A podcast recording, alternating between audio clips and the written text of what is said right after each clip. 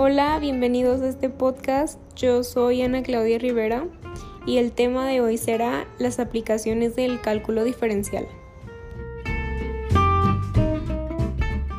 Bueno, creo que este podcast puede ser de gran utilidad a todas aquellas personas que tengan duda con el tema, porque si bien escuchamos palabras relacionadas con cálculo como derivada, funciones, límites, etc., pues muchas veces no sabemos lo que significa, ¿no?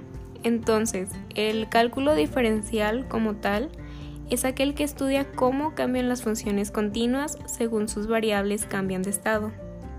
Es muy importante tener en cuenta que el cálculo diferencial es un método universal y se aplica en muchísimas áreas como la física, la química, la contabilidad, la biología, ingeniería, etc.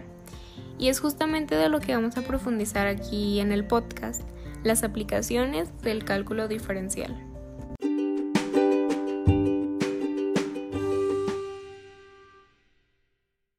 Se podría decir que la aplicación más conocida es la determinación de los máximos y mínimos de una función de la variable dependiente en una ecuación. Es decir, se usa para determinar las coordenadas del punto más alto o más bajo, o ambos, de una curva, o sea, donde la pendiente es cero. En estadística también se suele emplear, por ejemplo, en las funciones de densidad de probabilidad, donde se obtiene la derivada de la distribución. Estas funciones son muy importantes, nos sirven para determinar seguros de vida, tasas de interés, entre otras. Y bueno, en ingeniería es donde hay un gran impacto del cálculo diferencial. Se pueden crear modelos de ecuaciones diferenciales para proponer modelos de crecimiento poblacional, por ejemplo, crecimiento de activos de empresas, comportamientos de partes mecánicas de un automóvil y muchas aplicaciones más que no solo tienen que ver en ingeniería, sino también en física. Y dentro de la ingeniería hay campos de aplicación donde es muy importante el cálculo diferencial. Por mencionar algunos está eh, la administración de compuertas de circuitos integrados, la fabricación de chips, la miniaturización de componentes internos, la compresión y digitalización de imágenes, de videos, sonidos y la inteligencia artificial que bien es algo que escuchamos mucho en estos días.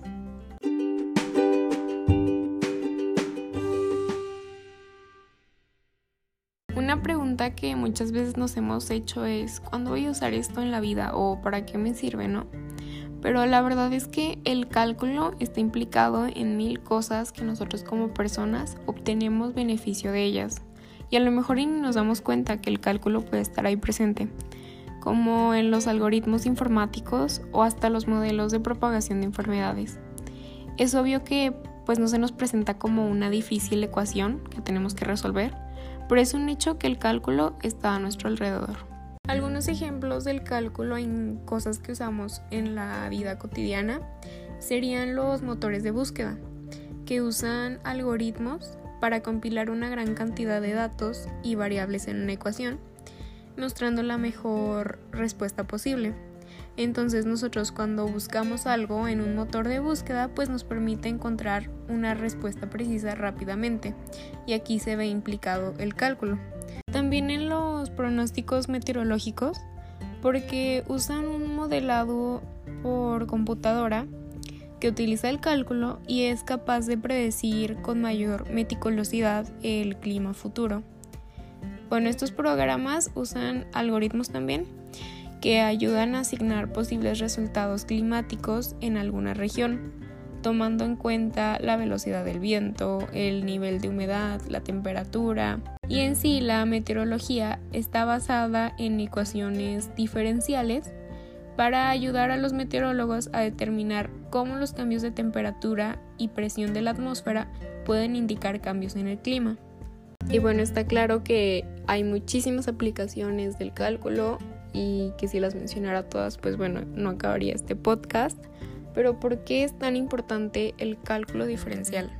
El cálculo nos ayuda a plantear modelos y resolver problemas del mundo real para así poder analizarlos, poder verlos desde una forma más analítica. Y bueno, aquí concluye este podcast. Muchas gracias y adiós.